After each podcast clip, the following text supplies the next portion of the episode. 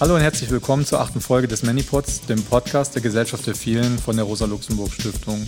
Mein Name ist Massimo Perinelli und in dieser Folge werde ich mit zwei interessanten Gästen über antirassistische Erinnerungspolitik sprechen.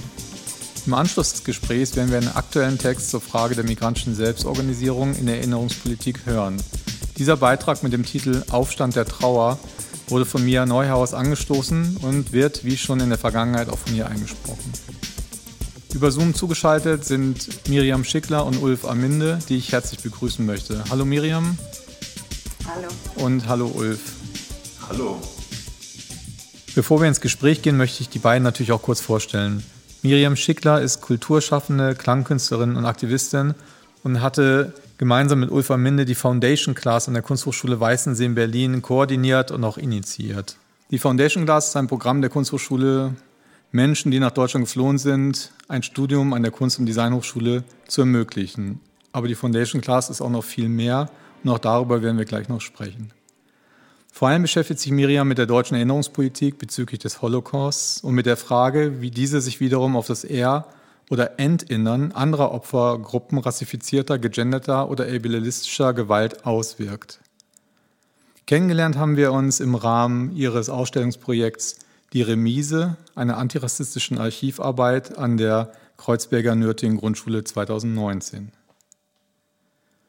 Ulf Aminde ist Professor an der Kunsthochschule Weißensee, ebenfalls aktivistisch unterwegs und vor allem seit einigen Jahren, und daher kennen wir uns, mit dem Gedenken an der Kölner Kolbstraße befasst, wo der NSU 2004 seine massenmörderische Nagelbombe zündete, die sehr viele ausschließlich migrantische Menschen verletzte.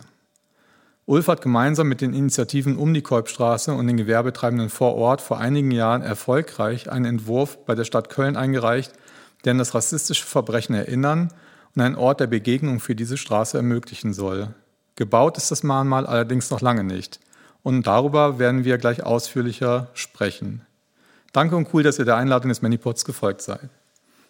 Ähm, es ist kein Zufall, dass wir heute über Gedenkkultur und Erinnerungspolitik sprechen. In wenigen Tagen jährt sich der Jahrestag der rassistischen Morde in Hanau, bei dem neun als migrantisch gelabelte oder gelesene, überwiegend junge Hanauerinnen erschossen worden sind.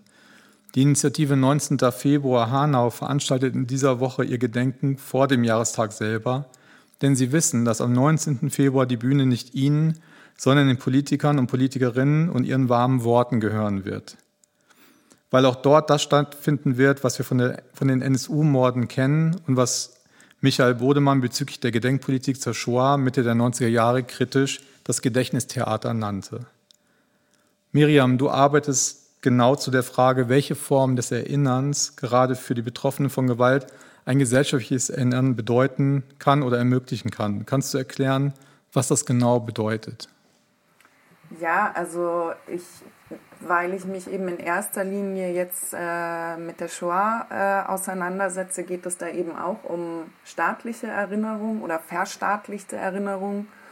Und ähm, da ist es eben ganz klar, dass, dass da, da kommen eben die Machtverhältnisse ganz klar hervor. Und ähm, verstaatlichte Erinnerung läuft eben auch immer ähm, das Risiko, dass das entpolitisiert wird ähm, und dass das auch vereinnahmt wird. Also das ist meiner Meinung nach beim Holocaust, bei der Shoah ganz stark der Fall. Ähm, und ähm, ja, da wird eben dann auch entschieden, wem oder was äh, gedacht wird und wer da wegfällt. Und ähm, wenn du das gerade, wie du es gerade eben angesprochen hast, eben, dass dann auch die PolitikerInnen auftreten und ähm, so ein performatives Gedenken machen, dann, ähm, ja, dann ist eben die Frage, was haben denn die Angehörigen der Opfer ähm, da noch zu sagen? Was haben sie denn zu sagen, deiner Meinung nach oder deiner Erfahrung nach bei diesen Formen des Gedenkens? Naja, das ist natürlich sehr, sehr unterschiedlich auch. Und, und äh, ich denke jetzt, äh, natürlich besteht da eine Kontinuität äh, zwischen, zwischen der Shoah und Hanau zum Beispiel, aber ähm, bei der Shoah ist es nun mal so, dass es, dass es da um die, um die gesamte Nation geht. Und das ist deutsche Geschichte, ganz klar. Also nicht, dass Hanau nicht äh, Teil der deutschen Geschichte wäre, also darum geht es ja dann auch. Ähm, aber trotzdem ist für mich eben auch die Frage, wer übernimmt da Verantwortung? Ja, und das ist natürlich, wenn wir jetzt an den Holocaust denken, bei dem, bei, als das äh, Denkmal für die ermordeten Juden Europas äh, geplant wurde, kam auch die Frage zum Beispiel auf, warum ist es, ähm, ist das ein Denkmal für die Opfer? Warum, ähm, was ist mit den Tätern in dem Fall? Und ich finde das natürlich sehr wichtig, sich ähm, auf die Opfer und die Überlebenden und die Angehörigen zu beziehen. Aber trotzdem ist es dann auch wichtig, wenn es eben gerade um Vereinnahmung geht. Ähm, also ich habe ein Riesenproblem damit, ähm, wenn sich äh, Bio-Deutsche zu sehr mit äh, Juden, also wenn es so eine Überidentifizierung gibt, weil dann stellt sich eben nicht mehr die Frage der Verantwortung so wirklich, weil wir dann plötzlich alle auf der Seite der Opfer stehen. Und klar ist das jetzt schwierig zu vergleichen mit Hanau, aber da stellt sich diese Frage für mich trotzdem eben auch. Also welche Verantwortung, haben wir alle? Ja, also vor allem die Mehrheitsgesellschaft natürlich. Und ähm, woher kommt dieser Rassismus? Kommt nicht von irgendwoher und der muss auch klar bekämpft werden. Und da reichen eben nicht ein paar mahnende Worte von irgendwelchen PolitikerInnen. Ja, was du sagst, erinnert mich auch an die Debatte ähm, rund oder in der ähm, Zeitschrift Yalta, Schriften zur jüdischen Gegenwart, ähm, die ja auch sehr stark diese Musealisierung, ich weiß gar nicht, ob das ihr Begriff ist, aber dem, des Holocaust-Gedenken kritisieren und sagen, dass diese Form des Gedenkens im Grunde genommen auch verhindert, über moderne oder aktuelle Formen des Antisemitismus zu sprechen. Sie sagen das mal sehr stark, haben das gesprochen im Zusammenhang zum NSU, der ja immer als rassistische Mordserie gilt aber auch äh, antisemitische starke Momente da drin hatte oder Motivationen und die aber immer gar nicht gesprochen werden, weil man überhaupt, so sagen sie, über Antisemitismus gar nicht sprechen kann, äh, außer sozusagen über den historischen Holocaust. Ist es das, was du meinst oder wenn jetzt die Täter sozusagen das Gedenken äh, organisieren? Ja, auch. Also das ist, das ist ähm, eine andere Geschichte, die da ganz. Also für mich, ich denke ähm, Antisemitismus und Rassismus sowieso immer zusammen. Ähm, und gerade in Deutschland äh, bedingen die sich auch zum Teil gegenseitig. Und ähm, klar, wenn man da, also um jetzt nochmal zu diesem, zu diesem Denkmal zurückzukommen, für mich ist das, wenn man da reingeht in diese, in diese Stelen zum Beispiel, hat man das Gefühl, man ist auf einem anderen Planeten. So, man ist gar nicht mehr in Berlin. Und ähm, dadurch werden eben diese ganzen Zusammenhänge, ob das jetzt ähm, Antisemitismus von heute, ähm, der jetzt viel mehr ähm, muslimischen Menschen gerne oder muslimisch gelesenen Menschen in die Schuhe geschoben wird als, als den Deutschen. Ja, also die Muslime sind das äh, größte Problem angeblich, wenn es um, um gegenwärtigen Antisemitismus geht.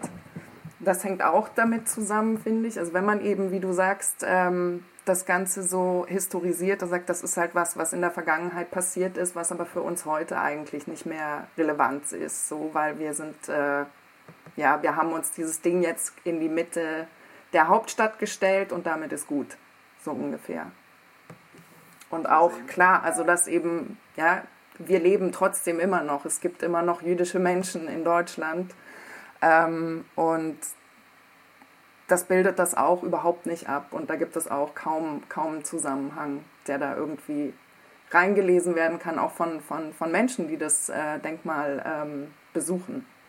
Du hast ja eben schon Hanau erwähnt, wo du gesagt hast, es gibt da auch ein, vielleicht eine strukturähnliche Form des Gedenkens, die vielleicht auch äh, ein anderes Gedenken verunmöglicht. Ähm, ich musste da jetzt auch an den Anschlag von Yom Kippur 2019 in Halle äh, denken, der rassistische und antisemitische Anschlag, wo jetzt ja gerade der Prozess gelaufen war. In der letzten Manipod-Folge haben wir auch über Antisemitismus und auch über Halle gesprochen.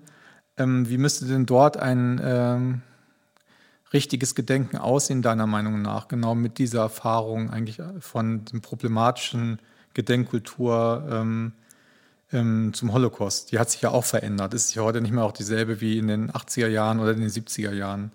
Also würdest du sagen, dass sich da gerade was verändert und wie würdest du das einschätzen? Ich habe schon ein bisschen das Gefühl, dass, dass sich was verändert, weil ähm, eben jetzt wieder mehr darüber auch gesprochen wird. Also manche Leute glauben ja schon, dass der nächste Historikerstreit ansteht oder es wäre dann hoffentlich der Historikerinnenstreit. ähm, der dann hoffentlich deswegen auch sehr viel besser läuft. ja, Und ähm, also deswegen habe ich schon das Gefühl, da wird mehr diskutiert auf jeden Fall. Ähm, und ich meine, was, was ähm, Jüdinnen und Juden in Deutschland anbetrifft, ist das ja sowieso ähm, immer irgendwie kompliziert. Also und das, und das gibt, ähm, also die, die, die Pluralität von jüdischem Leben wird sowieso kaum abgedeckt irgendwo oder repräsentiert. Und da habe ich das Gefühl, das ändert sich jetzt auch langsam ein bisschen, dass da eben, ähm, dass man sich da wieder annähert auch so ein bisschen. Also wie gesagt, Rassismus und Antisemitismus gehören leider eben zusammen. Und ähm, ich habe sehr oft eben auch das Gefühl, dass, dass da die Communities gegeneinander ausgespielt werden, so ein bisschen. Also gerade wenn es eben darum geht, ähm, äh, muslimisch gelesenen Menschen ähm, da die, die Schuld in die Schuhe zu schieben. Und ich habe das Gefühl oder so ein bisschen die Hoffnung, dass ähm, äh, dass sich das jetzt wieder ändert. Und da ist Erinnerungspolitik einfach auch total wichtig. Also ist auch ein Forum eigentlich. Ja? Da, da öffnet sich eben Raum, in dem diskutiert werden kann, in dem Gemeinsamkeiten gesehen werden können oder auch eben Differenzen, die natürlich auch total wichtig sind. Also das finde ich super produktiv, auch darüber zu reden hier. Ja, wir sind, wenn ich jetzt als, als jüdische Person spreche, wir sind eine privilegierte Minderheit. Ja, ähm, aber trotzdem, ja, wir werden trotzdem rassifiziert und äh, auf eine andere Weise natürlich und wir werden anders gelesen, aber trotzdem, es gibt eben Differenzen, Gemeinsamkeiten, ähm, die, die zu Bündnissen ähm, führen können und darum geht es ja vor allem. Ne? Ja, du hast gesagt, dass Rassismus und Antisemitismus bzw. der Kampf dagegen zusammengehören. Ähm, das wird ja, würden ja sehr viele Menschen vehement äh, bestreiten genau weil es eben auch Gefahr läuft, äh, das eine äh, gegen das andere oder die Einzigartigkeit des einen ähm, mit dem anderen zu relativieren. Nun wird das aber auch sehr stark, ich weiß nicht, wie sehr du es verfolgt hast, jetzt um den Prozess in Halle, ja genau von den äh, Betroffenen, die zum Beispiel in der Synagoge eingeschlossen waren, die angegriffen wurden, ähm, sehr stark diesen Zusammenhang, dieser Zusammenhang aufgemacht und auch sehr stark erzählt. Ähm, das als gemeinsamer Kampf äh, gesprochen, Antirassismus und der Kampf gegen Antisemitismus. Siehst du darin eine neue Qualität? Hast du das verfolgt äh, in Halle, den, den Prozess und die ganze politische Organisation drumherum? Würdest du sagen, dass da jetzt eine, eine neue Qualität ähm, zum Vorschein tritt? Ich finde schon, also wie gesagt, dass da eben überhaupt dieser Raum äh, aufgemacht wird, ähm, um diese Fragen zu diskutieren. Das ist für mich eben eine, eine ja, auf jeden Fall. Und an dem, leider ist es, also das, das ist ein bisschen, äh, ähm, ja, krass, dass es irgendwie durch so einen, durch so einen Anschlag irgendwie äh, den Leuten vor Augen geführt werden muss hier. Der, okay, der Typ ist nicht in die Synagoge reingekommen, dann dreht er sich um, wo dreht er sich hin? Zu einem, zu einem Dönerimbiss, ja. Und ähm, und Frauen mag er anscheinend auch nicht ganz so gerne. Also da sieht man eben ganz klar, und das ist, ähm, und da kann man eben auch zurückgehen in der Zeit, ja, weil das bei den Nazis eben auch nicht so anders war, also jetzt rein ideologisch gesehen. Ähm, das ist, da, dann tun sich eben diese, diese Kontinuitäten, die viele Leute ähm, abstreiten wollen oder die Zusammenhänge, ähm, die man da klar sieht und die, die, die manchen Leuten nicht gefallen, was meiner Meinung nach auch politisch ist, das so zu sehen, zu sagen, nein, Antisemitismus ist ganz was anderes und das hat nichts mit Rassismus zu tun. Ähm, ja, und da in your face, ja, es ist halt eben leider schon so. Und ja, also mir macht das, ähm, also ich, ich verfolge das und, und mir macht das auch äh, ein bisschen Hoffnung, was, was ähm, so Bündnispolitik anbetrifft. Hm, du hast ja nochmal eine neue, also eine weitere Kategorie aufgemacht, die nämlich des äh, Frauenhasses, der eben jetzt zum Beispiel bei Halle ähm, und vielleicht auch in Hanau äh, eben auch Teil war. Ne? Das, was Susanne Kaiser als politische Männlichkeit äh, benennt. Ähm, genau. Ähm, ich will jetzt mal mit Ulf weitermachen und dann gleich hier auch weiterreden an der Stelle. Ulf, am Anfang haben wir es ja schon angekündigt. Könntest du noch mal was zur Foundation Class sagen, inwiefern dort auch der Punkt der Erinnerungspolitik relevant ist? Erinnern hat immer was damit zu tun und das ist das Tolle, dass das genau das, was du sagst, Miriam, dass es eben von einem Erinnern eigentlich fast wie logisch auch zum nächsten geht. So, und, und ich wollte halt unbedingt dieses Beispiel bringen, dass wir in der Foundation Class es zwei KünstlerInnen gibt, die ein Denkmal bauen, weil wir in der Foundation Class letztes Jahr, Aref Tockermann, es gab einen Suizid, den wir politisch lesen auch und, und, und dazu gibt es ein Denkmal. Und es gibt ein sehr großes Bedürfnis, sich auch mit einem Denkmal tatsächlich auch mit diesem Verlust zu beschäftigen. Aber seit wir das tun und seit es diese Arbeit gibt, sind, wir sind dann plötzlich, weil wir eine Ausstellung in der Oranienstraße haben und weil es teilweise Leute in der Foundation Class gibt, die am Oranienplatz sehr aktiv dabei waren, gibt es plötzlich selbstverständlich die Verbindung zum Mahnmal am Oranienplatz oder zum Denkmal. Und dann stehen wir aber dort und wir haben ja tatsächlich auch gerade einen Podcast produziert und dann stehen wir aber dort und merken, wir müssen jetzt über Burak Bektas sprechen. Ja? Und dann sind wir eben vorgestern zum Geburtstags, zu, zur Veranstaltung am, am Denkmal für Burak Bektasch gegangen und sprechen dann dort mit den, auch mit den solidarischen Personen und plötzlich kommt es zu diesem Austausch. Also wie habt ihr es gemacht? Und dann merken wir so, hey, wir wollen euch ja sowieso auch nach Köln einladen in die, in die Kolbstraße und das möchte ich eben sagen. Das, das sind erstmal Zusammenhänge, die werden gesellschaftlich, werden die so verhandelt, als hätten die nichts miteinander zu tun, aber das ist einfach nicht wahr. Das stimmt nicht. So. Und, und, und, und das finde ich einen ganz wichtigen Punkt. Ne? Und diesen Diskurs, den, der muss natürlich laut werden. Wir kennen uns aus Köln tatsächlich, haben wir uns kennengelernt vor sehr vielen Jahren, so fühlt sich an. Erzähl doch mal, wie du dazu gekommen bist, bist ja Berliner, für die Kolbstraße ein Mahnmal zu entwerfen und auch versuchen, das durchzusetzen, weil es steht ja nun noch nicht. Also die Ironie der Geschichte wollte ja, dass ich in Wirklichkeit in Köln war, um zum No Borders Camp zu recherchieren, weil es äh, so eine Idee gab, eine Debatte, die dort geführt wurde, nochmal zu rekonstruieren und, und damit zu arbeiten. Aber dem will ich jetzt nicht so viel Raum geben, sondern durch diese auch Anwesenheit in Köln und vor Ort gab es dann im Übrigen ja auch mit dir, Massimo, eben ähm, äh, die Möglichkeit, also ich, äh, ein, ein politisches Klima auch in der Kolbstraße kennenzulernen, dass ich eben dadurch, dass es eine Zentrierung und einen Fokus auf die, ganz klar auf die betroffenen Perspektive gab, eigentlich sehr schnell halt sehr interessiert hat und, und, und eigentlich auch fasziniert, weil ich den Eindruck hatte, dass eine Selbstorganisation und eine, auch eine, ähm, tatsächlich auch ein Zusammenschluss ähm, äh, aus der betroffenen Perspektive mich einfach wirklich überzeugt hat. Und ich ganz einfach den Eindruck hatte, ich bewege mich hier natürlich in einem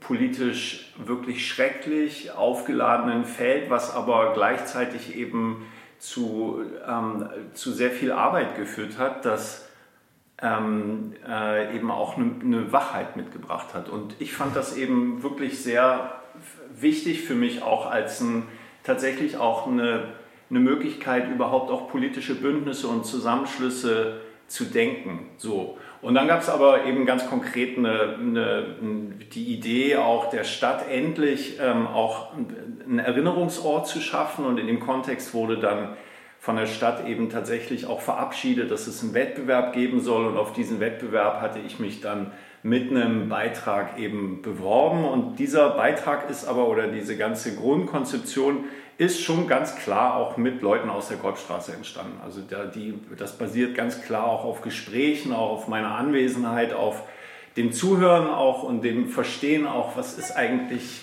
was ist ein gewünscht? Was, was brauchen auch Leute hier? Was ist deren Vorstellung auch von, von Erinnern und, und was gibt es hier auch überhaupt an Möglichkeiten? So, und, und ist eigentlich total ähm, ganz zentral auch für mich ein Moment, wo ich mit Meral Schein spreche und, und Meral eben frage, ey, wieso also warum macht ihr das nicht selbst? Also ihr, ich erlebe hier eine, eine, derartig starke auch und, und, und sicherlich eine sehr unterschiedliche, aber vor allem eine politisch starke Community. Ihr seid doch schon das.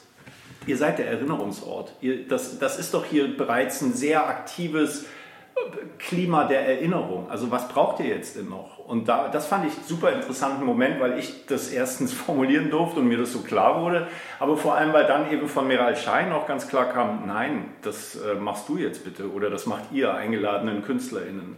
Und, und, äh, aber eben auch von, von Meral auch, ich weiß es wirklich noch sehr genau, auch ganz klar gesagt wurde, Aber bitte, und das richtete sich an alle äh, eingeladenen KünstlerInnen, bitte kommt jetzt nicht mit einem Denkmal oder Mahnmal, wo ich meine Handtasche dranhängen kann. Das fand ich auch super. Total klare Vorstellung auch davon das Erinnern möglicherweise sehr viel mehr ist, als einfach eine Skulptur irgendwo hinzustellen und dann eben auch einen Prozess, auch einen politischen Prozess, auch ein politisches Begehren einfach abzuschließen. Und ganz ehrlich, ich glaube, so ein bisschen hatte sich die Stadt Köln das so vorgestellt, also dass da halt irgendwo eine Plakette angebracht wird oder eben ja halt tatsächlich irgendwas Sichtbares im Raum eben ähm, aufgestellt wird, womit dann gesagt werden kann, so und jetzt haben wir hier aber auch einen Erinnerungsort und jetzt haben wir hier ein Denkmal und ein klein wenig auch, jetzt ist aber auch gut, jetzt, äh, jetzt reicht es doch so. Oder? Und, und genau das hatte ich eigentlich, diesen, diesen, ich nenne das jetzt mal so einen Konflikt oder auch dieses Feld auch an, an verschiedenen Vorstellungen von, was Erinnern sein kann, das hatte ich sehr stark ähm, äh, so aufgenommen und das hat mich halt von Anfang an total gepackt. So oder so, ja, weiß nicht, ich bin da jetzt gar nicht so interessant. Das Interessante ist, glaube ich, eher, dass eben in diesem ganzen Kontext, im Übrigen auch einem sehr langen und sehr vielschichtigen Nachdenken, auch mit Svenja Leiber, mit der ich viel zusammenarbeite, es dann zu einer Idee kam, die eben eine ganz klare aktive Ausrichtung des Erinnerns hat und eigentlich, eigentlich sogar tendenziell viel mehr in die Zukunft schauen möchte. So, und weniger in die Vergangenheit. Etwas, was der, den, den Nagelbombenanschlag den Terroranschlag, aber vor allem auch den Anschlag in der Propsteigasse 2001, beide Anschläge als einen Ausgangspunkt zu nehmen, um von dort eine sehr starke, sehr ähm, auch lebendige Community und eine, ein politisches Bewusstsein auch zu zeigen und aufzuführen und einen Raum zu schaffen dafür und einen Ort auch des Zuhörens zu schaffen. Also was sehr Aktives. Und ich, ich, ich rede jetzt sehr viel, aber ich will noch eins dazu sagen, weil das, ich fand das total äh, super, dass eigentlich das Gespräch jetzt auch, Miriam, mit, mit, mit, mit dir dass du den Begriff des performativen Gedenkens eben eingebracht hast, weil der natürlich beschreibt, ja, Gedenken kann sein, einfach so eine Art Handlung, die vorgibt und dadurch auch einen Effekt produziert, aber ansonsten dadurch nicht mehr passiert und es auch keine, keine ähm, äh, tatsächlich auch ein, vielleicht sogar ein struktureller Umgang damit möglich ist, sondern dass eher auch so ein, so ein Tun als ob ist. Und, aber Gedenken hat eben was sehr Aktives und vielleicht auch was Performatives. Und genau da setze ich eigentlich an, in dem, was ich interessant finde, zu fragen, kann eigentlich ein Gedenkort nicht tatsächlich ein Ort sein, der Leute wirklich zusammenbringt und der sich auch verändert, der wandelbar ist, der sich in die Zukunft hinein entwickelt und ähm, an dem tatsächlich auch eine Auseinandersetzung möglich ist. Genau, nochmal zur Ausführung. Du hast ja jetzt mehrmals den Namen Meral Schein genannt. Sie ist die Vorsitzende der IG Kolbstraße, der Interessengemeinschaft der Gewerbetreibenden. Auf der Kolbstraße, die Kolbstraße, für die, die es nicht wissen, ist die Geschäfts- und Ladenstraße, die türkisch geprägt ist oder türkeistämmig sozusagen die meisten Betreiber, Betreibenden äh, dort sind. Ähm, Genau, und äh, die sich dort da drin organisiert haben. Wir können ja noch mal ganz kurz in der Kolbstraße bleiben, weil das auch ein wichtiger Ort ist, von dem viel gestartet hat. Ähm, am Anfang war es so, da war ich ja auch noch in Köln, dass wir versucht haben, mit den Menschen zu sprechen, zu sagen, also nach 2011, nach der Selbstenttarnung des NSU, erzählt mal eure Geschichten, wie war das denn und so. Ähm, mit der Bombe, aber auch mit dem Ganzen sozusagen, was nach der Bombe kam. Also die Repression, die Diffamierung durch die Presse, die Isolation, wie sie behandelt worden sind, dass sie als Täter die ganze Zeit gehandelt worden sind und wo sie die Opfer waren, ähm, dass ihnen äh, sie verhört wurden, dass Falschmeldungen über sie verbreitet worden sind. Das Finanzamt hat, wurden, wurde ihnen auf den Hals gehetzt, sie wurden erpresst, sie wurden isoliert. Also die ganze Stadt Köln hat sich abgewendet, die Politik hat sie nicht geschützt, hat sie als Ghetto verunglimpft und so weiter. Das hat ja dazu geführt auf der Kolbstraße, auch nach der Selbstenttarnung des NSU, wo klar war, es waren jetzt doch Nazis, wie sie immer schon gesagt hatten, und nicht sie selber, ähm, ähm, dass trotzdem die Menschen ja geschwiegen haben ne? und gesagt haben, ey, bleibt uns bloß weg mit der Bombe, wir wollen nicht drüber reden, weil wenn man nicht drüber redet, dann geht vielleicht auch das Stigma dieser Straße am schnellsten weg. Und dann fing ja ein langer Prozess an zu sagen, es geht nicht weg, sondern es geht nur darüber weg, indem man erinnert und indem man darüber spricht. Eine wichtige Person war ja damals auch Ibrahim Aslam von der Überlebende des Anschlags von Mölln 92, ähm, der dort auf der Kolbstraße auch die, viele von den Betroffenen ermutigt hat, äh, zu erzählen. Und diesen anfänglichen Erzählungen wurde dann ja immer stärker eigentlich auch so eine Forderung nach äh, Ge Gehör und äh, nach Gedenken.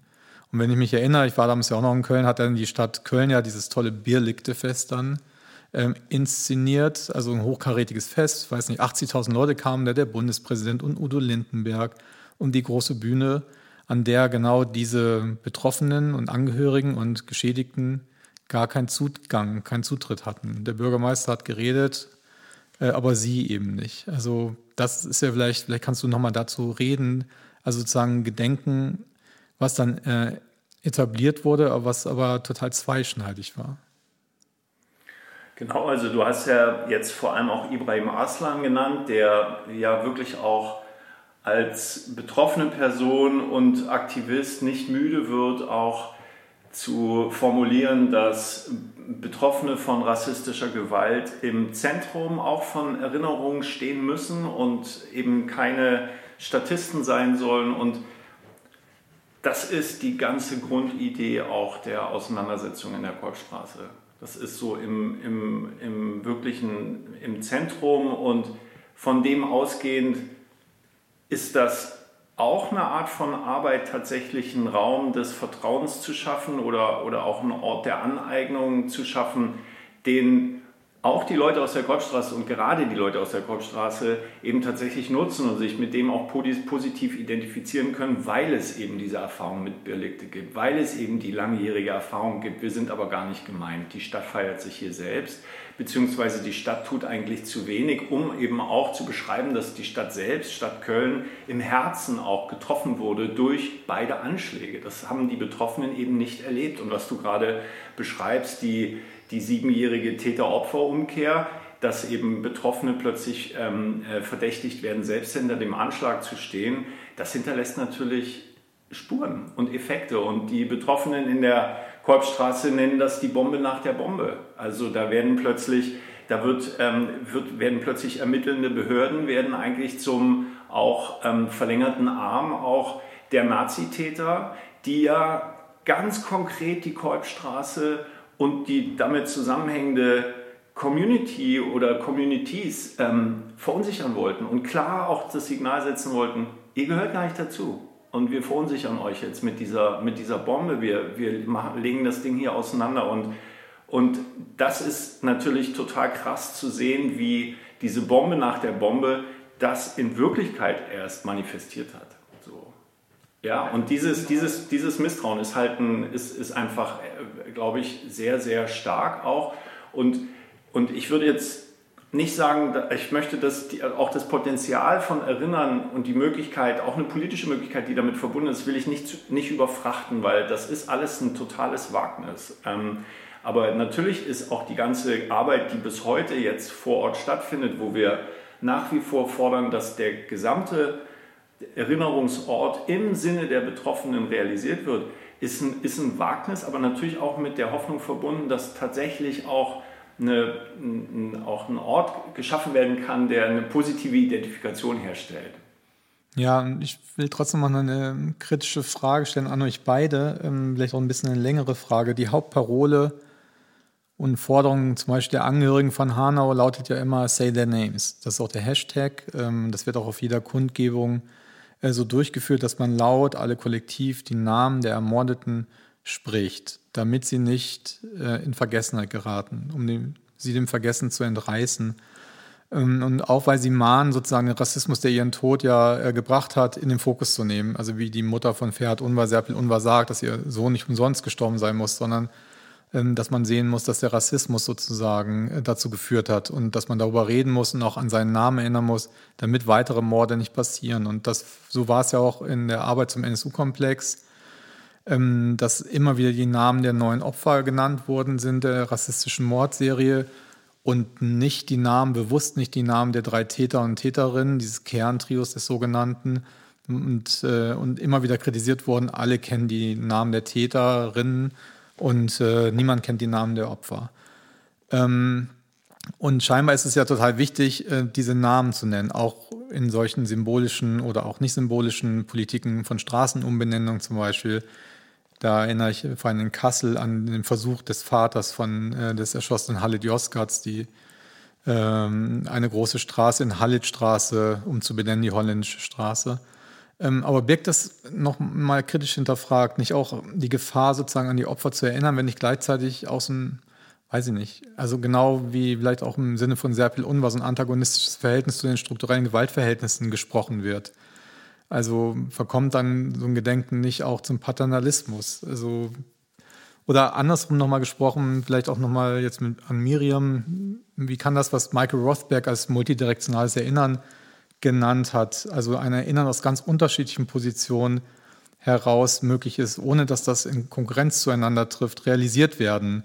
Also sozusagen ähm, die ganzen unterschiedlichen Perspektiven der Betroffenen eben zur Solidarität führen und, äh, und nicht zur Konkurrenz, weil es gibt ja materielle ähm, Konkurrenzverhältnisse auch in der Erinnerungspolitik. Es geht darum, wer kriegt das Geld, wer kriegt das Presseinterview, wem wird Aufmerksamkeit ähm, geschenkt, ähm, wer kriegt Entschädigungen, wer wird eingeladen von den Politikern, wer darf auf die Bühne, wer nicht. Also nochmal die Frage nach diesem Problem des multidirektionalen Erinnerns und dieser vielleicht auch Gefahr, dieses, äh, dass das Erinnern allein an die Opfer vielleicht auch nicht reicht. Wie seht ihr das? Also multidirektionales Erinnern ähm, ist für mich, so wie ich ähm, das verstehe, eben eine Möglichkeit und macht mehr Möglichkeiten auf, indem man eben ähm, bestimmte Formen von jetzt zum Beispiel rassifizierter Gewalt ähm, nebeneinander stellt. Und da geht es absolut nicht darum, ähm, Vergleiche, geschweige denn irgendwelche Gleichsetzungen äh, anzustellen, ähm, sondern es geht dabei darum, ähm, diese Dinge gemeinsam zu lesen, ja. Und, ähm, und das bringt eben ähm, ganz viele Möglichkeiten auch hervor. Also jetzt, ob, ob das jetzt irgendwie auf so einer wissenschaftlich-analytischen Ebene ist, aber auch tatsächlich eben, wenn es, wenn es darum geht, Bündnisse zu schließen. Und klar sind wir alle komplett äh, verschieden und unterschiedlich auch betroffen als, als rassifizierte Communities, aber trotzdem ähm, wenn, wir, wenn wir uns nebeneinander stellen und, und, und das vergleichen, ähm, glaube ich, kommen wir, ähm, können wir auch zu neuen Formen des, des, des Erinnerns zum Beispiel auch kommen. Ja? Und was dieses ähm, Say Their Names anbetrifft, ich finde das, ich kann das nachvollziehen, ähm, dass das wichtig ist für die, für die Menschen, also vor allem für die ähm, für die Angehörigen, für die, für die Freundinnen ähm, der Opfer. Deswegen will ich da auch gar nicht so viel sagen. Natürlich, wenn das, wenn das zu dem, aber das wird halt dann auch schnell zu so einem, zu, zu so einem Ritual. Ähm, und ähm, ja, kommt halt, ist halt so ein bisschen importiert, meiner Meinung nach, also von Black Lives Matter auch aus den USA, was ja wiederum ein anderer Kontext ist. Aber auch da, also ja, die äh, rassistische Gewalt in den USA ist nicht die gleiche wie hier. Aber trotzdem können wir daraus auch lernen, wenn wir das, wenn wir das zusammen lesen, denke ich. Ähm, ja, und ansonsten ist es halt ähm, die, diese, diese Competition, die da entsteht, das ist halt wiederum ähm, meiner Meinung nach äh, äh, rührt das daher, wenn man, wenn man sich halt ständig an den Staat auch wendet, ja, weil dann tut man eben so, als ob ähm, es nur, ja, nur so und so viele ähm, Personen oder Gruppen, Communities können humanisiert werden, rehumanisiert werden und die anderen nicht, aber so ist es nicht. Unsere Forderung sollte eine andere sein, ja. Also es ist nicht irgendwie so, ähm, dass es nur so und so viele Ressourcen gibt, ja, dass nur so und so viele ähm, Gruppen irgendwie äh, anerkannt werden können. Aber wenn wir uns immer an den, mit unserem Blick, also dem Staat äh, hinrichten, dann, dann gibt es natürlich, dann kann es, dann kann es zu diesen Konflikten, zu diesen Streit, Streitigkeiten kommen. Und das ist sehr schade. Also und, und total kontraproduktiv, weil woher kommt diese ganze Gewalt denn? Und, oder wer ermöglicht diese Gewalt denn? Und dann, dann, dann wenden wir uns an, an dieselben und sagen, hier, aber bitte erkennt uns doch mal an. Natürlich ist das auch wichtig. Also gerade, ähm, ja, also wenn, wenn, wenn wir jetzt wieder irgendwie zum Dritten Reich, zum Holocaust zurückkommen, klar war das wichtig, dass auch das, dass der deutsche Staat das anerkennt, äh, welche Gewalt da geschehen ist. Ähm, Aber trotzdem, durch diese Verstaatlichung ist da Wahnsinn, die, die ja jahrzehntelang auch erkämpft wurde, das muss man ja auch ähm, immer mitsehen. Das sind, äh, also musste ich selber auch lernen sozusagen, weil ich in einer Zeit geboren bin, in der oder, oder aufgewachsen bin, in der das ganz klar war irgendwie, dass dem Holocaust immer erinnert wurde.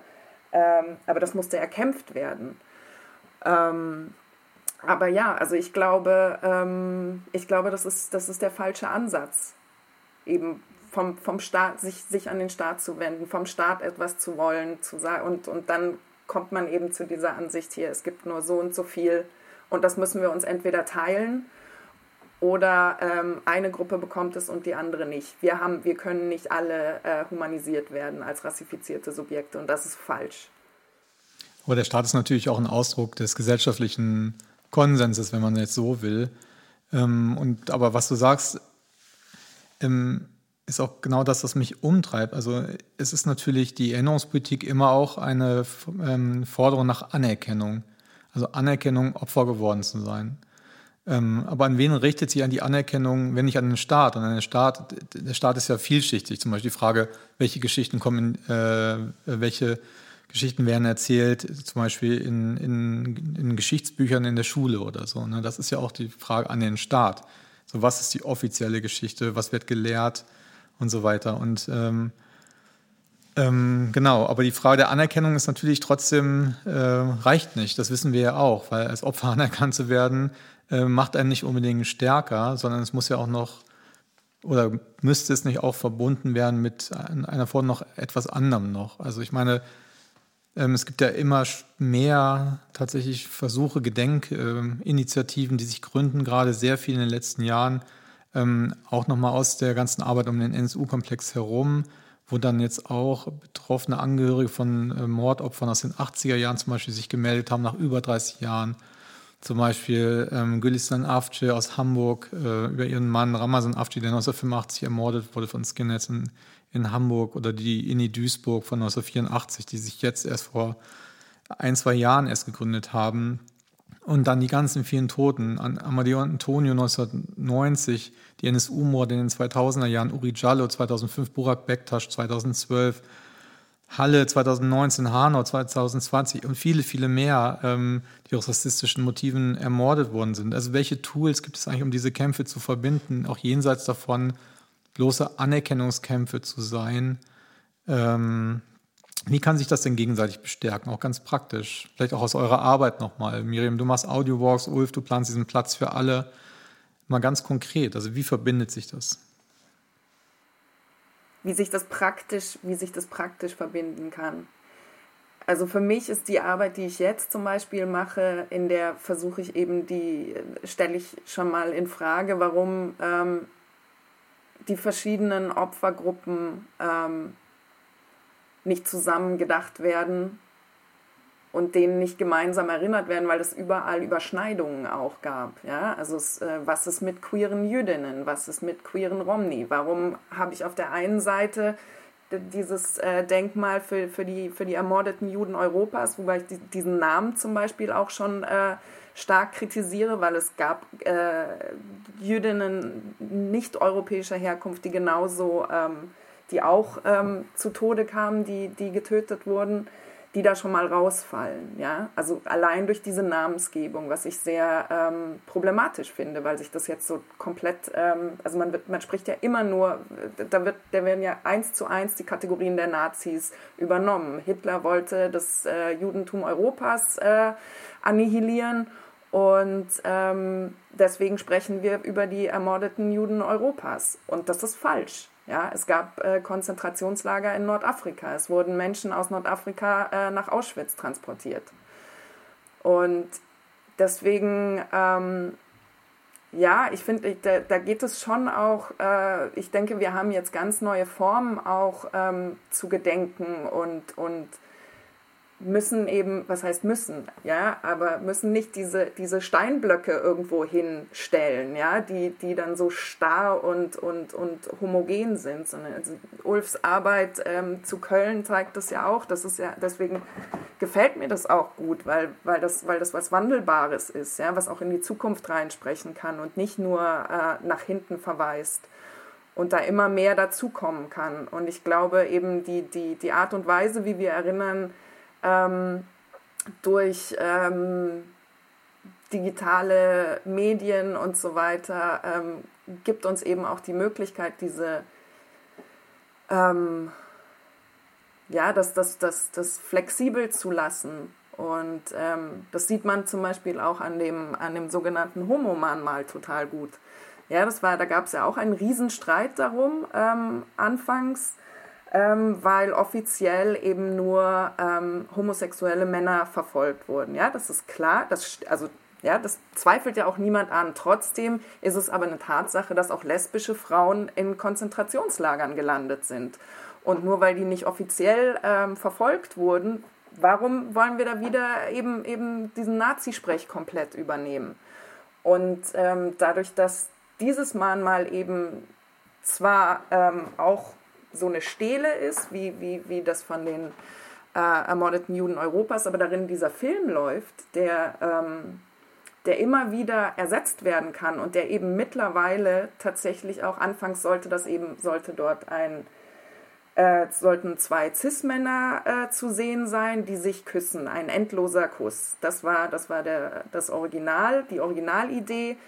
Dann äh, glaube ich, wenn ich mich recht erinnere, sollten, sollte es abwechselnd ein Männerpaar und ein Frauenpaar sein. Und jetzt ähm, sieht man ganz andere Sachen da. Ja? Da ist eine Referenz zu Magnus Hirschfeld auch drin, der, der, der ein, nicht nur äh, ein schwuler Jude war, der auch, der, der, der auch ein Sozialist war. Ja? Also weiß dann auch nicht jeder, aber trotzdem ist es dann, also das finde ich, finde ich ein schönes Beispiel dafür, wie, ähm, wie man durch neue Formen ähm, eben diese, die, diese Dinge auch verbinden kann. Also wir müssen jetzt nicht mehr irgendwelche Statuen oder irgendwelche Blöcke irgendwo hinstellen. Sondern was müssen wir denn machen? Also das ist nochmal die Frage aus eurer Praxis und vielleicht auch nochmal eine Anschlussfrage, die mich umtreibt, inwieweit eigentlich Erinnerungspraktiken immer auch identitäre Praktiken sind. Also Ne, wir haben irgendwie die Kolbstraße nochmal die Geschichte sozusagen der Angriffe auf die Geschichte der Einwanderung, ganz stark Gastarbeit geprägt, sozusagen die klassischen, was wir früher mit Kanakatag immer die Kanaken genannt haben. Wir haben Black Lives Matter, die über rassistische Polizeigewalt gegen Schwarze eben spricht, ähm, die Auseinandersetzung ähm, hier um das Mahnmal der ermordeten Roman Sinti, die sehr stark aus der Community gesprochen werden.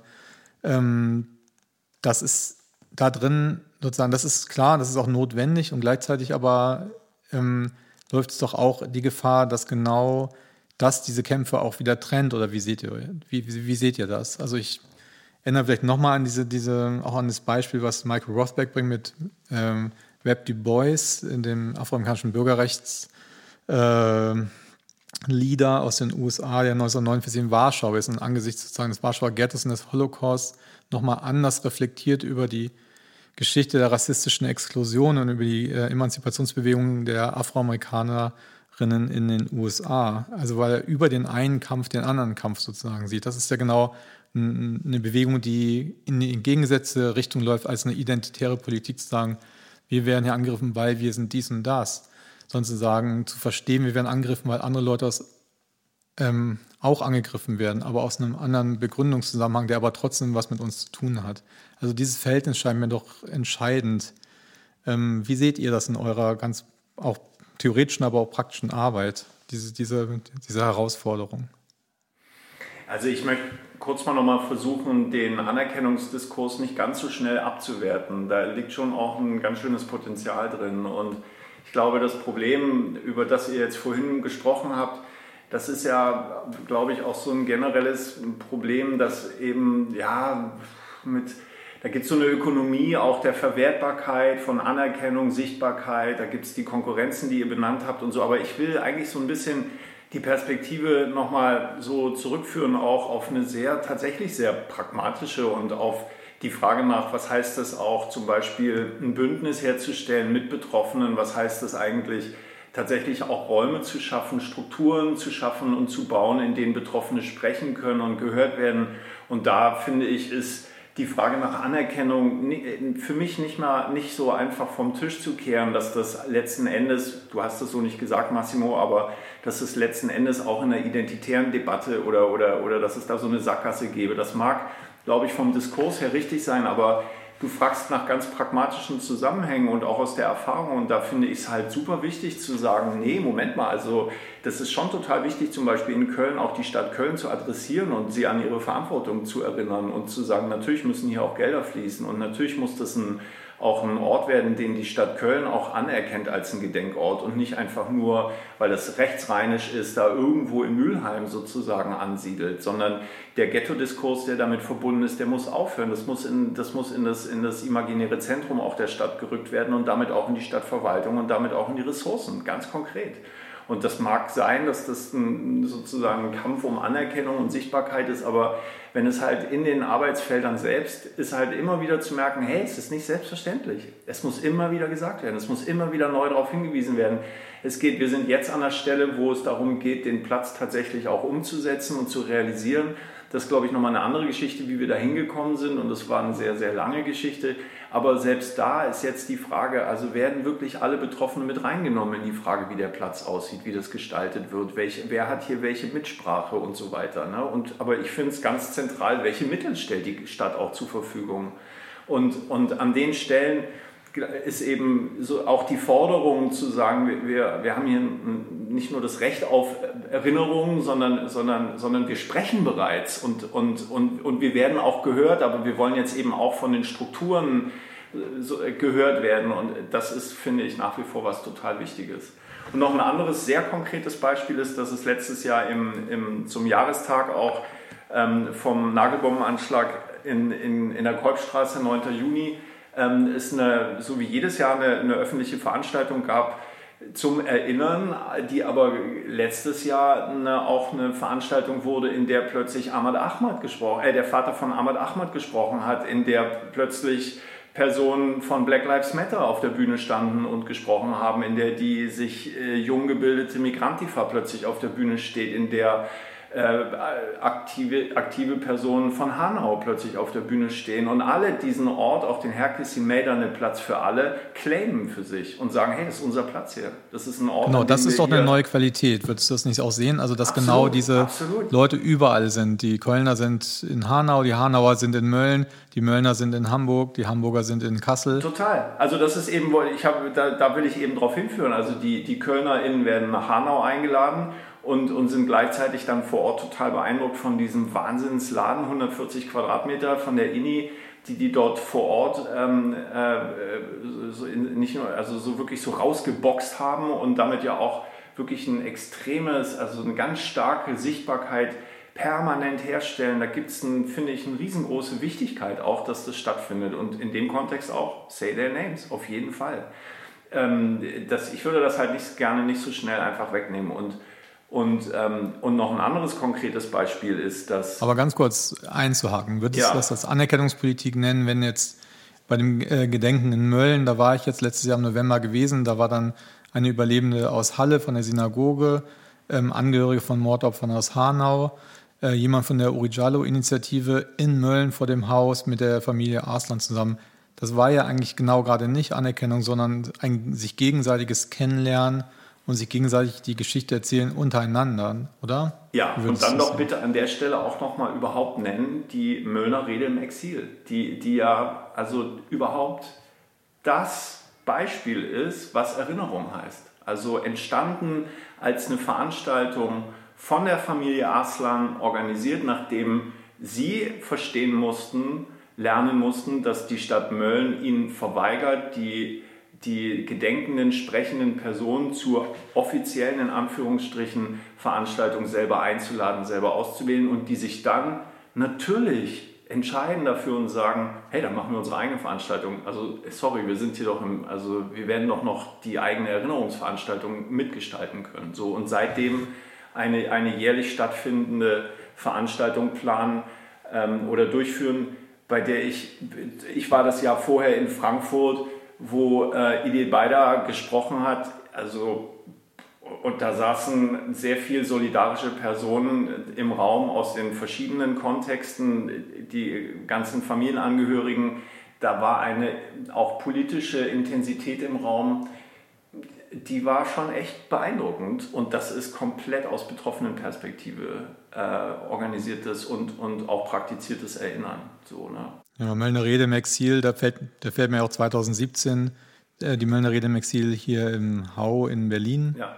ein, wo Esther Bejerano ja. auf der Bühne mitstand mit Ibrahim Aslan und sie beide, das ist eigentlich ein Beispiel, was habe ich glaube ich schon mal in einem Podcast super, hier super erwähnt. Super Beispiel in dem Kontext, genau. Genau, wo sie erzählt, wie sie als äh, Mädchen sozusagen Auschwitz überlebt hat, ihre Familie von den Nazis ermordet wurde und er erzählt, wie er als junge, neunjähriger Junge seine Familie ähm, verloren hat, ermordet von Nazis, Neonazis ähm, und Dabei sagen sie nicht, dass der Rassismus der 90er Jahre dasselbe ist wie die Shoah und dass das eine das andere irgendwie, also so, dass es dasselbe ist oder so. Aber trotzdem stellen sie sich nebeneinander und, und finden da drin was Gemeinsames, was sie beide bestärkt. Miriam, vielleicht nochmal an dich.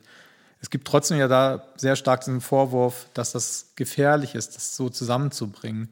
Wie, wie siehst du so solche Beispiele? Ich finde das überhaupt nicht gefährlich. Wie gesagt, ich finde das produktiv. Also klar ist eine Frage, wie das, wie das angestellt wird, natürlich. Aber in dem Fall, ähm, wie gesagt, also ich glaube, es äh, gibt hier in Deutschland auch irgendwie so, so, so, so eine automatische Reaktion, die eben dann, die dann eben gleich von so einer Gleichstellung ausgeht. Und das ist, äh, darum geht es ja nicht. Das, das versucht ja auch äh, Ibrahim Aslan damit überhaupt nicht. Und, und äh, sondern einfach aufzuzeigen, hier, es gibt Kontinuitäten. Ja, das, was damals passiert ist, das ist noch nicht äh, vorbei, so wie ihr denkt. Ja, das geht einfach weiter. Also das, äh, jetzt ist es vielleicht nicht, nicht mehr ganz so stark wie, wie noch in den 50er, 60er Jahren, wo eben so personell und so weiter, ja, konnte, konnte man das ja noch viel, viel klarer sehen. Aber auch jetzt, wenn man sich überlegt, wenn man sich die Geschichte anschaut, wie ist denn ähm, wie ist die Bundeswehr denn entstanden, ja? Also wenn man sich diese Geschichte anschaut, dann muss man sich nicht wundern, warum jetzt irgendwie äh, lauter Nazis in der Bundeswehr äh, plötzlich auftauchen.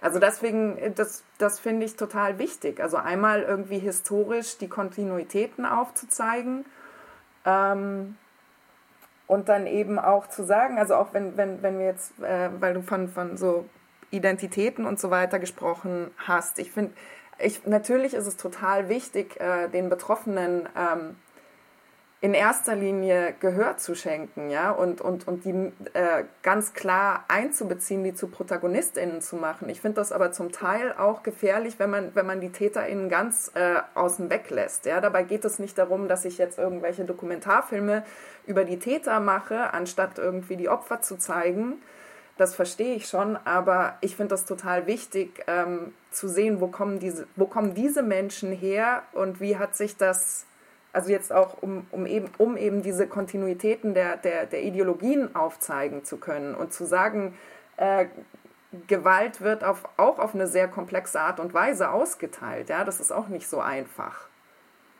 Ja, also um da auch ein bisschen wegzukommen, zu sagen, Gewalt wendet sich gegen äh, Ausländer. Ja? Oder, ähm, und deswegen kann die und die Person, nein, es werden auch nach wie vor ähm, Menschen mit Behinderungen von, von Neonazis angegriffen. Ja? Und das, das, das hat eine Geschichte und das ist, da ist eine Kontinuität drin. Ja, oder Obdachlose. Die Hälfte, glaube ich, der Opfer ja. ähm, von neonazistischer Gewalt sind deutsche Obdachlose. Äh, oder die, die sozusagen von den Nazis ähm, äh, als unwert äh, da bezeichnet werden. Also genau dieser auch Sozialrassismus, ich weiß nicht, ob der Begriff gut ist, aber das ist äh, klar. Äh, genau. Äh, erzähl doch nochmal von deinen Audio-Walks, wie die funktionieren. Das finde ich interessant. Es gab das auch schon mal, im, äh, auch in der Kolbstraße, auch mal zum NSU-Komplex, so eine Art, so eine digitale, so eine App, durch die man so durch die Stadt durchgehen konnte und äh, die Tatorte besuchen konnte, da Geschichten erzählen konnte. Ein bisschen funktioniert ja auch der Platz für alle, dieses geplante Mama von Ulf. So kannst du gleich nochmal was zu erzählen, Ulf. Aber mich würde es auch nochmal interessieren in der Praxis. Also wie können jetzt neben diesen ganzen Kundgebungen, wie wir sie jetzt in Hanau auch sehen und die Versammlungen und die öffentlichen ähm, Auftritte, wie kann ähm, ein Ändern funktionieren? Und zu was ermuntert das eigentlich? Also zu was also ähm, enabled, also zu was befähigt einem sozusagen diese, diese Art der Erinnerung, also aus deiner Praxis? Also ich habe mich ganz bewusst dazu entschieden, in erster Linie eben mit, mit Klang, mit Sound zu arbeiten, weil das für mich ähm, einen viel direkteren ähm, Zugang zu der Person herstellt, also zu der hörenden Person, als, als einfach nur so ein, ein Sehen, weil ein Sehen auch immer so eine Distanz schafft.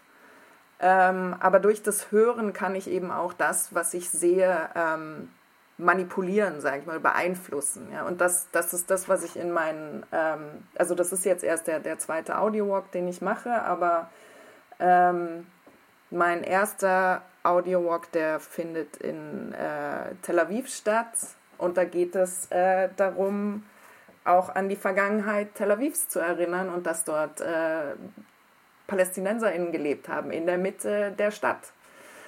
Und ähm, das ist eben jetzt nicht mehr sichtbar und wird aber hörbar gemacht durch den Audio Walk. Ja? Also man läuft durch diese, durch diese Straßen ähm, und hört dabei, dabei, dadurch wird die Vergangenheit hörbar gemacht und da sind auch ganz klar ähm, die Betroffenen ähm, in erster Linie da, die, die ihre Geschichten erzählen, die Geschichte der, der Vertreibung 1948.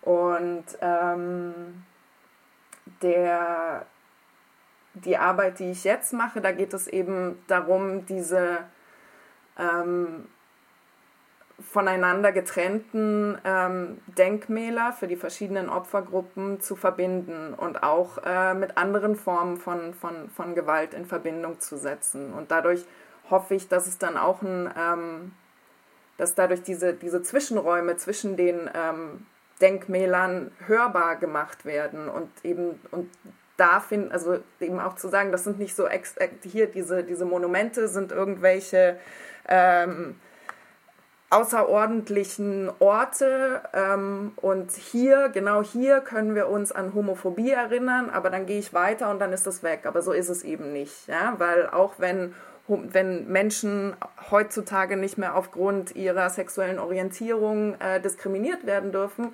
ja, auch wenn das jetzt rechtlich ganz anders ist, werden sie immer noch angegriffen, ja, auf, auf den Straßen. Und genauso ist es, ist es mit den anderen Gruppen auch. Deswegen geht es für mich ähm, dort vor allem um diese Zwischenräume, ja, in denen ähm, Rassismus, rassifizierte Gewalt, sexualisierte Gewalt, ebilistische Gewalt nach wie vor stattfindet. Und es geht auch um die Geschichten der, der verschiedenen ähm, Denkmäler, die ja auch, ähm, ja, also die, die, die alle erkämpft wurden, dass für, ähm, für Romja und Sinteze ist jetzt wieder bedroht, ganz aktuell.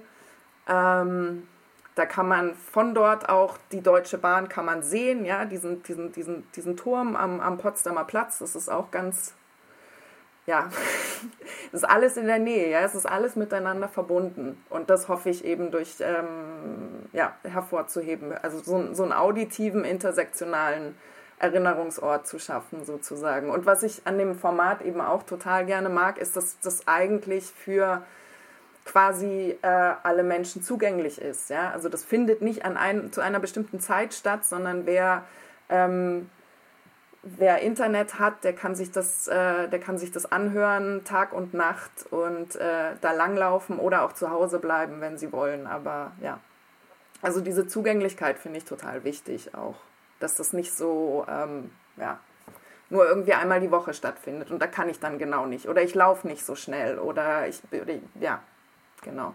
Eigentlich ein Konzept, was man ja auch erweitern könnte. Jetzt zum Beispiel, wenn ich jetzt an Hanau denke, an diese Woche, wenn es ja jetzt so einen Audiowalk gäbe in der Stadt mit dem Stadtteil Kesselstadt, mit den Tatorten, mit den Wohnorten, mit den sozusagen Orten des Treffens und äh, auch des Ortens des Gedenkens. Also man könnte das ja so auch genau für solche ähm, Orte, Formate, ähm, Verbrechen sozusagen, Gedenken auch, auch äh, sich vorstellen, sowas zu entwickeln. Oder was denkst du? Ja, ich glaube schon. Warum nicht? Also ich meine, das mittlerweile so, so Audio-Walks gibt es ja recht viele mittlerweile. Das ist auch so ein, so ein, so ein Touristending geworden. Manchmal ist das auch recht trocken. Ähm, mich reizt eben auch dieses, eben das, ich kann da auch ähm, Sound und Musik und so weiter damit reinnehmen, weil mich das wahnsinnig berührt und ähm, ich eben einfach davon ausgehe, dass das andere Menschen auch berühren kann und ähm, ja auch emotional trifft. So. Also nicht, dass das jetzt, das wird ja auch ganz oft kritisiert, gerade ähm, bei so, dass, dass das auf, auf ähm, so, so ein, wie sagt man das, das sind die Leute so, so, so emotional irgendwie an affiziert oder sonst wie, was auch manchmal negativ ist, aber ich finde das gar nicht schlimm. Also solange es nicht kitschig ist, ja, ähm, und, und, und da was dahinter steckt, warum nicht? Und Ulf, sag doch auch nochmal was. Also ich habe verstanden, an deinem Marmal kann man seine Handtasche nicht aufhängen. Das ist gut oder schlecht ist, aber erzähl mal, wie funktioniert es? Hat ja auch ein Konzept. Was passiert dort auf dem Platz für alle? Wie muss man sich das vorstellen? Es gibt so mehrere Grundideen. Eine sehr starke ist, es soll ein Haus gebaut werden, das von Nazis nicht angegriffen werden kann. Und die zweite ganz entscheidende Idee ist, es soll ein Platz für alle entstehen, an dem alle, die möchten, alle wollen, ähm, sprechen können und, und es soll ein Ort geschaffen werden, an dem auch zugehört werden kann. Ganz konkret ist die Idee, die Betonbodenplatte von dem Haus, das angegriffen wurde, in der Kolbstraße, die Betonbodenplatte 1 zu 1, die ist so 6 mal 24 Meter, 1 zu 1 an den Eingang der Kolbstraße zu kopieren. Und zwar auch wirklich genau im selben Winkel, also parallel zur originalen Platte. Damit so einen sehr, sehr direkten Bezug zum Anschlagsort ähm, zu schaffen. Und, und wenn diese Betonbodenplatte eben am Eingang steht, am Eingang der Kolbstraße, entsteht sozusagen von alleine dadurch ein Platz. Und das ist das, was eben auch so städteplanerisch vor Ort da einfach hingehört, hinpasst. Das ist so, haben alle den Eindruck, dass das da einfach auch wirklich hingehört, dass da ein Platz geschaffen werden muss. Und wir nennen den aber eben auch den Platz für alle, der Herkessin Mäder mit Platz für alle. Und zu dieser Betonbodenplatte, die dann da äh, vielleicht auch erstmal aussieht wie eine Tanzfläche und die auch benutzt werden soll und was ein, ein Ort entstehen soll, der auch wirklich wo die Leute sich treffen und einfach auch abhängen können. Das soll kein Ort werden, wo irgendwie Leute Angst haben, nichts Richtige anzuhaben und, und irgendwie das nicht betreten zu dürfen, sondern es soll benutzt werden, das ist total wichtig. Es soll ein Treffpunkt werden.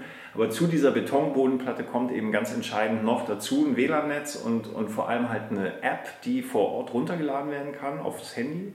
Und mit dieser App und mit Augmented Reality entsteht entlang der Betonbodenplatte, das ist jetzt vielleicht hier im Podcast ein bisschen abstrakt, aber entlang der Betonbodenplatte entsteht auf dem eigenen Smartphone plötzlich virtuelle Wände. Und das ergibt in der eigenen Vorstellung den Eindruck, hä, das ist ein Haus. Das ist ein imaginäres Haus. Und genau dieses Haus wollen wir da platzieren. Ein Haus, das nicht mehr angegriffen werden kann und ein Haus, das Wände hat. Und diese Wände, die bestehen in Wirklichkeit aus ähm, kleinen Filmscreens, die eben aktiviert werden kann. Und das kann dann auch mit nach Hause genommen werden, aber es kann auch direkt vor Ort angeschaut werden.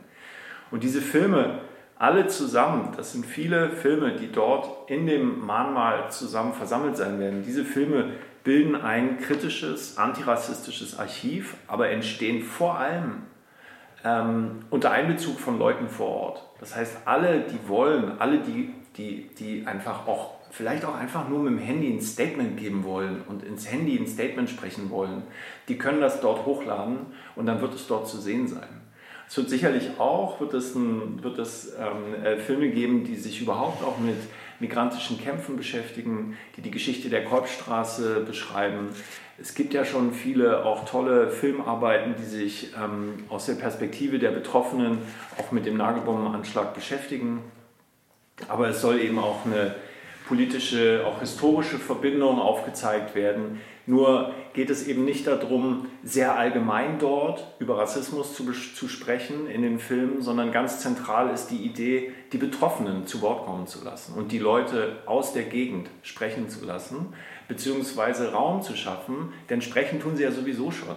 und diese Sichtbarkeit aber in diesem Mahnmal tatsächlich auch zu versammeln. Und damit ist natürlich so eine auch, ich würde jetzt mal einfach sagen, damit ist so eine Poesie auch gemeint, eine Poesie auch der Versammlung, eine Poesie auch derjenigen, die einfach sprechen und sich auch das Recht nehmen zu sprechen und auch sich das Recht nehmen, auch sichtbar zu werden. Und, und diese ganzen Stimmen und Sichtbarkeiten tatsächlich in diesem Haus zu, zu, zusammenzubringen. Und jetzt ist noch was Entscheidendes, was ich wirklich total wichtig finde das ist kein statisches Konzept, sondern das entwickelt sich weiter. Das heißt, es können ständig neue Filme auch dazukommen. Und es wird ein Archiv, das eben auch immer größer wird. Und, und das bildet eben das ab, was, was sowieso schon längst da ist. Eine, eine, Gesellschaft, die selbstverständlich auch Migration als, ein, als sozusagen ein sehr zentrales Motiv auch hat. Und, und diese Stimmen werden dort ähm, tatsächlich immer mehr auch sich so immer mehr auch in die Zukunft erweitern. So. Und das, das ist schon, finde ich jetzt einfach, wenn es jetzt darum geht, auch einen Diskurs auch von Erinnerungskonzeptionen anzuschauen, was total wichtig ist. Einerseits einen Ausgangspunkt in der Vergangenheit zu nehmen und dann aber von dem ausgehend in die Zukunft zu schauen und, und mit einer, auch mit einer, ähm, äh, auch einer positiven Aktivierung auch ähm, zu arbeiten und die so anzulegen, dass die in die Zukunft sich immer weiter verändert.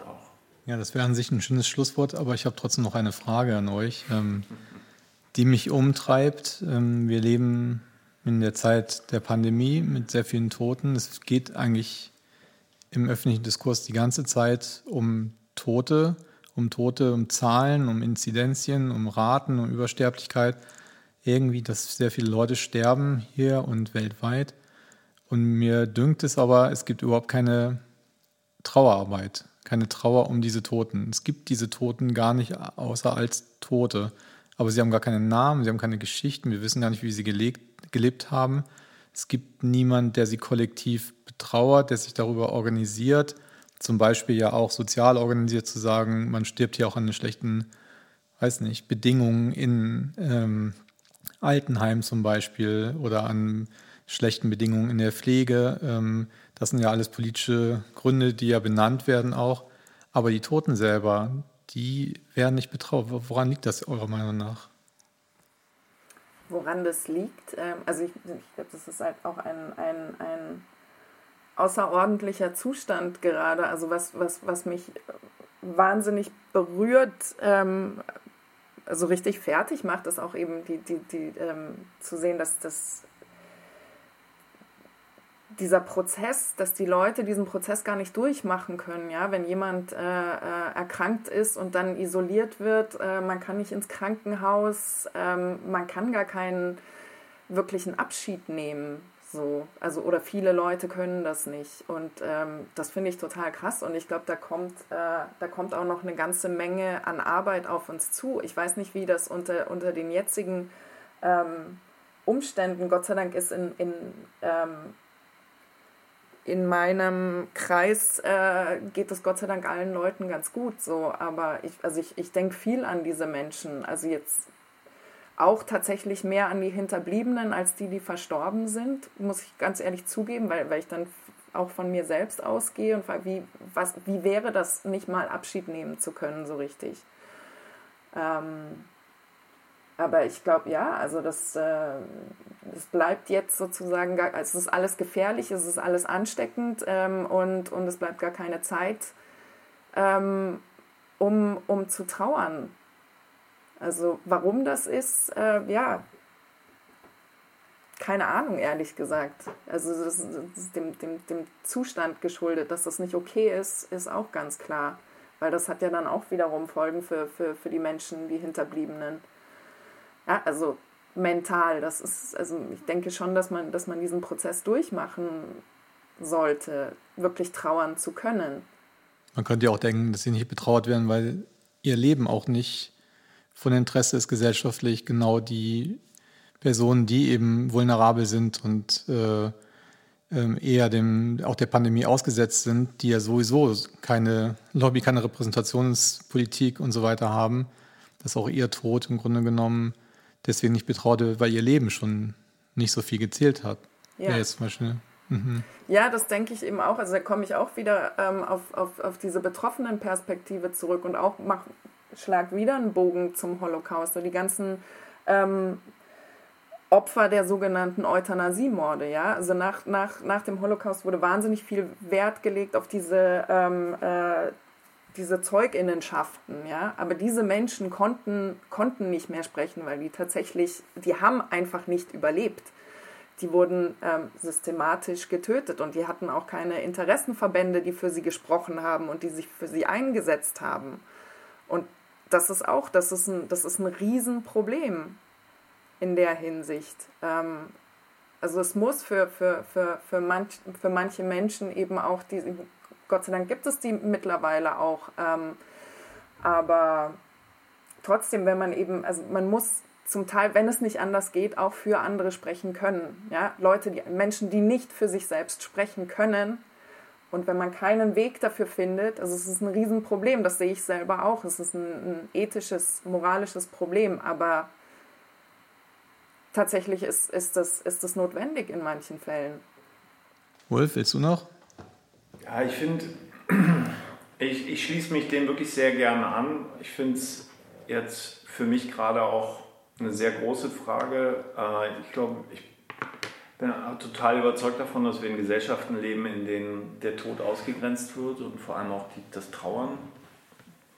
Es ist sehr seltsam, in Deutschland auch ein sehr selbst, seltsames Verhältnis gibt, auch zum Sterben äh, Täternation. Aber ähm, mir fällt ganz spontan ein eine Arbeit von Sergio Beltran Garcia, der tatsächlich ein Do-it-yourself äh, Anti-Memorial erarbeitet gerade. Das nennt er das Dispersed Memorial, in dem auch ähm, an tatsächlich Covid-19 äh, Erkrankte an die erinnert, also Verstorbene an die erinnert werden soll.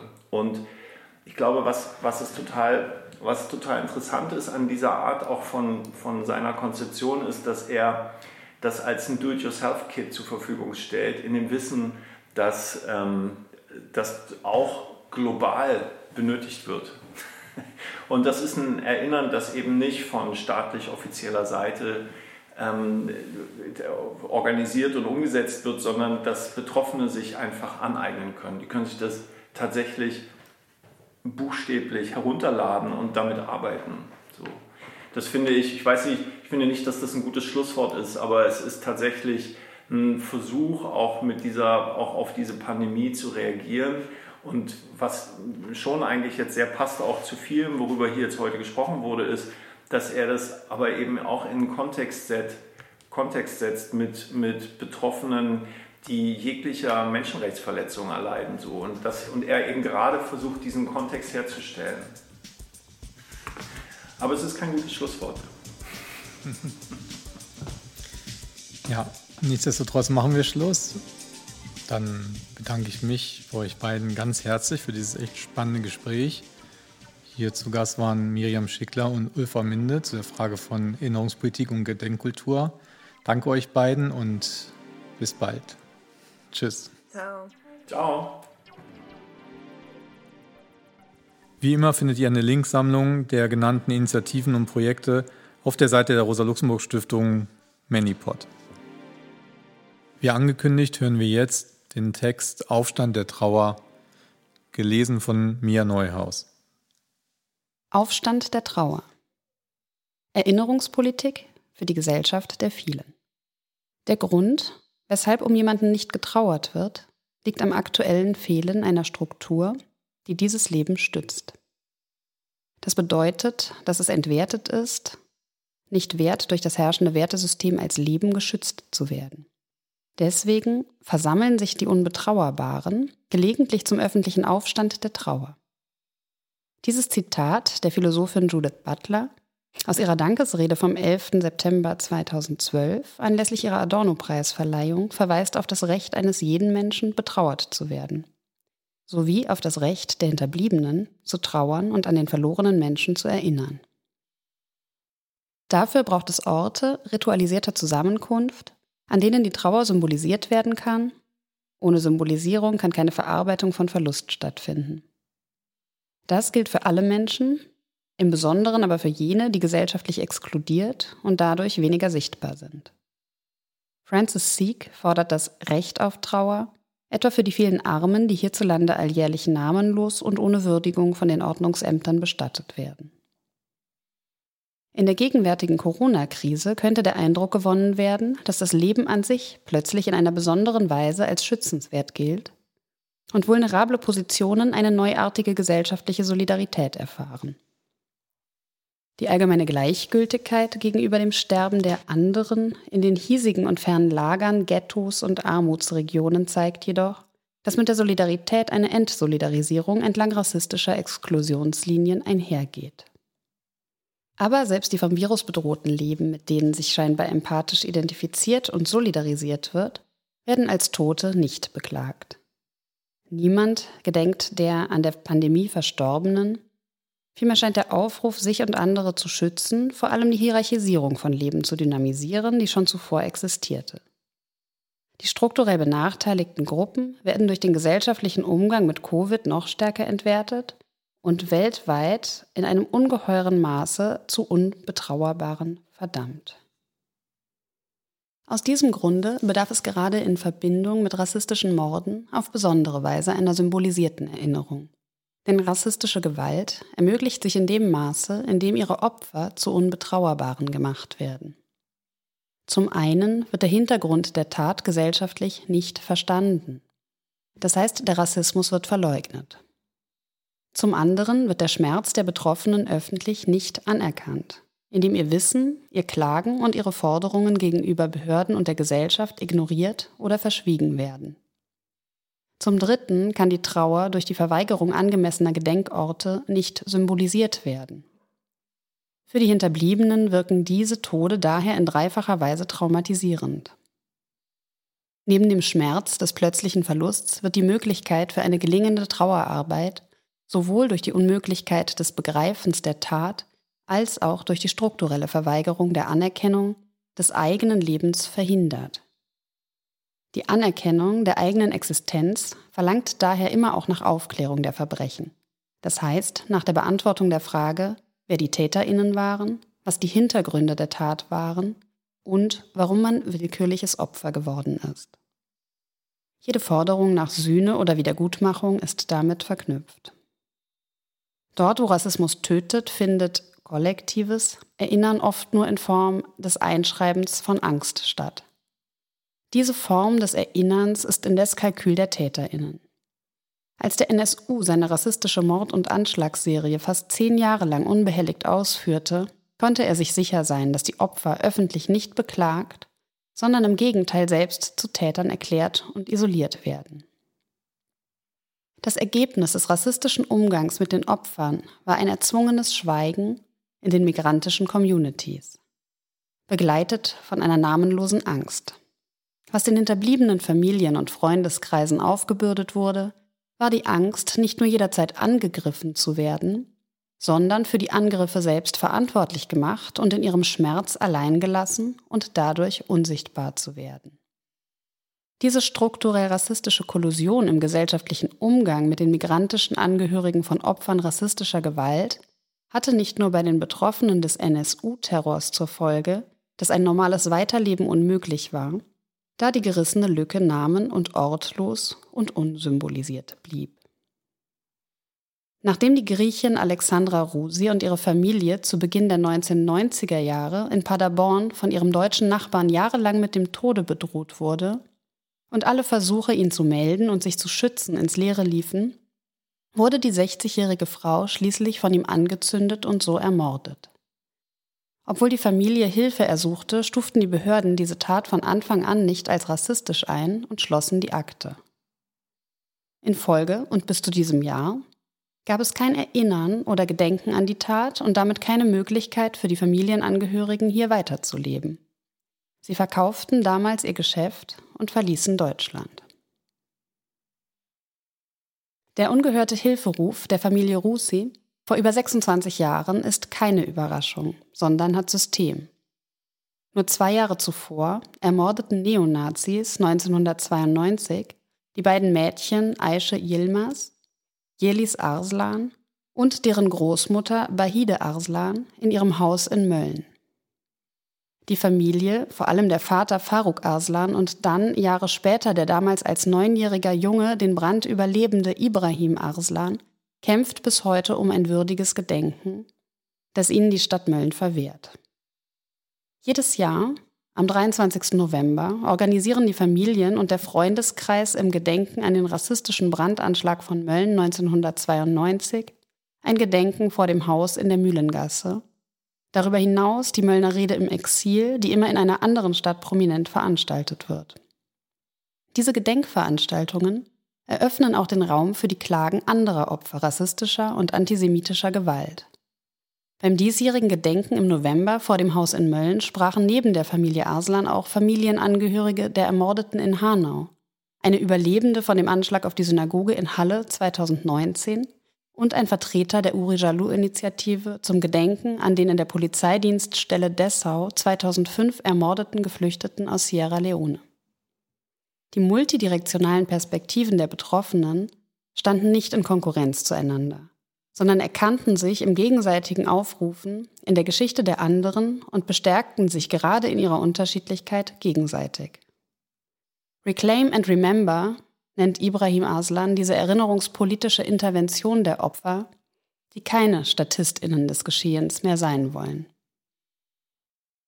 Als die terroristische Zelle NSU 2006 ihre letzten beiden rassistischen Morde in Dortmund an Mehmet Kubaschik und Kassel an Halit Yozgat verübten, organisierten die Familien eine Demonstration, auf der einige tausend ausschließlich türkeistämmige Menschen teilnahmen. Sie trugen großformatige Porträts aller neun ermordeten Opfer des NSU vor ihren Körpern durch die Straßen Kassels und forderten ein Ende der Mordserie und kein zehntes Opfer.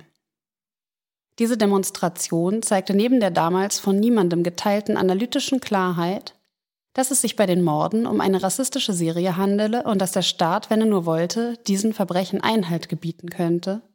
Vor allem den lebensnotwendigen Impuls, dass die, die fehlen, weiterhin Teil des eigenen Lebens bleiben. Trotz dieser eindrucksvollen Veranstaltung auf den Straßen und vor dem Rathaus von Kassel wurde die Demonstration fast vollständig von der Öffentlichkeit ignoriert und die Gesichter und Namen der Toten gerieten zunächst in Vergessenheit. Die Stimmen der Betroffenen konnten sich ein einziges Mal zu einem Aufstand der Trauer konstituieren, bevor sie von der strukturellen Gewalt einer rassistischen Kollusion von Behörden, Politik, Medienberichterstattung und Öffentlichkeit zum Schweigen gebracht wurden. Viele Familienangehörige verfielen in den folgenden Jahren in Depressionen, andere verließen Deutschland, alle verstummten. Erst fünf Jahre später, nach der Selbstenttarnung des NSU Ende 2011, begannen die Familien langsam und mit Hilfe von solidarischen Netzwerken ihre Stimme erneut zu erheben und das aufgezwungene Schweigen zu durchbrechen. Ihre drei Klagen, die trauernde Wehklage um den erfahrenen Schmerz, die wütende Anklage gegen die Täterinnen und das selbstbewusste Einklagen einer postmigrantischen Gesellschaft der vielen, kamen in den drei NSU-Tribunalen von Köln 2017, Mannheim 2018 und Chemnitz 2019 zusammen und bestärkten sich. Die Forderung nach Gedenkorten als Orte der Trauerbewältigung war dabei immer zentral. So fordert die Familie Josgat in Kassel die Umbenennung der holländischen Straße in Halit-Straße als weit sichtbares Zeichen des Gedenkens. Die Umbenennung dieser wichtigen Verkehrsachse wäre eine Symbolisierung, die der Monstrosität des Verbrechens angemessen erscheint.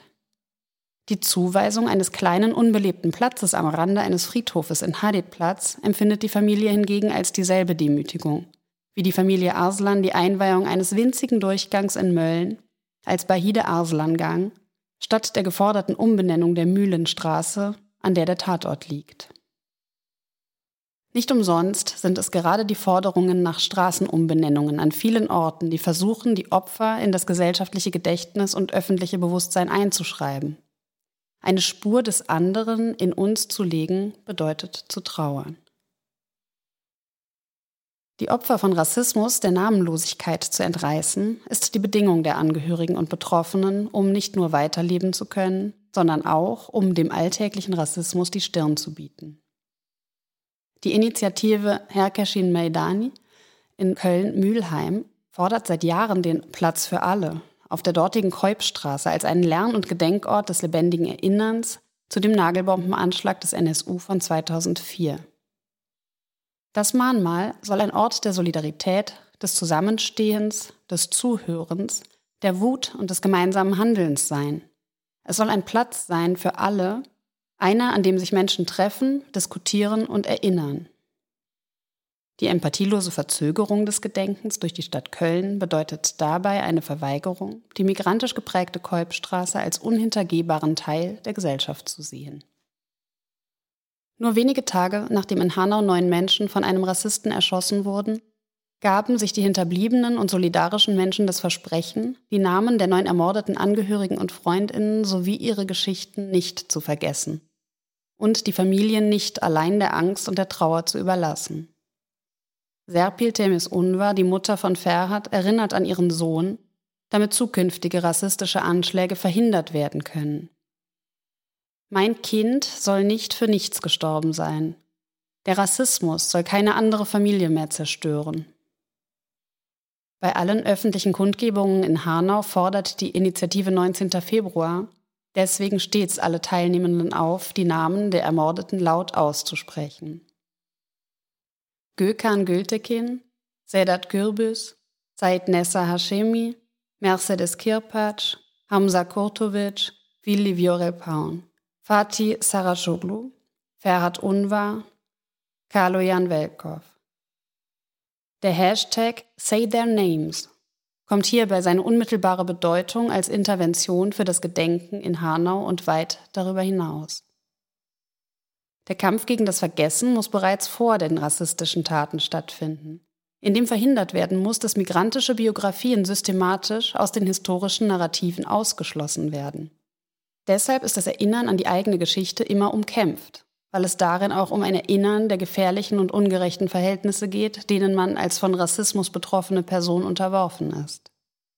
Die Ende 2018 gegründete Initiative Du 1984, die an den rassistischen Brandanschlag von Duisburg 1984 erinnert, bei dem sieben Personen der Familie Satir ermordet wurden und weitere 23 migrantische HausbewohnerInnen zum Teil schwer verletzt wurden, drückt die Notwendigkeit für eine geschichtspolitische Aneignung wie folgt aus. Die Kämpfe von damals haben das Terrain für unsere heutigen Kämpfe aufgebaut. Aber die Kämpfe von heute sind auch der gegenwärtige Ausgangspunkt für die Wiederaneignung der Erinnerung an damals. Die Frage der Selbstorganisierung in der Erinnerungspolitik ist eine Frage des Selbstschutzes. Als sich 2018 und 2019 Geflüchtete zu der bis dato größten Demonstration in diesem Land unter der Parole Welcome United in Hamburg und Dresden versammelten, erinnerten sie nicht nur an die ungerechten globalen Verhältnisse, sondern auch an die Menschlichkeit durch die Forderung, einen Platz in der Welt zu haben. In diesem kollektiven Erinnern durch selbstgeschaffene Sprechpositionen liegt eine Selbstermächtigung und eine eigene gesellschaftliche Praxis, die sich die Gegenwart zurückerobert. All diese Erinnerungspolitiken verweisen unmittelbar auf die Ermöglichung einer anderen Zukunft, die sich durch ihre erinnerte Vergangenheit konstituiert das heißt im Gelingen von gegenwärtigen solidarischen Beziehungsweisen.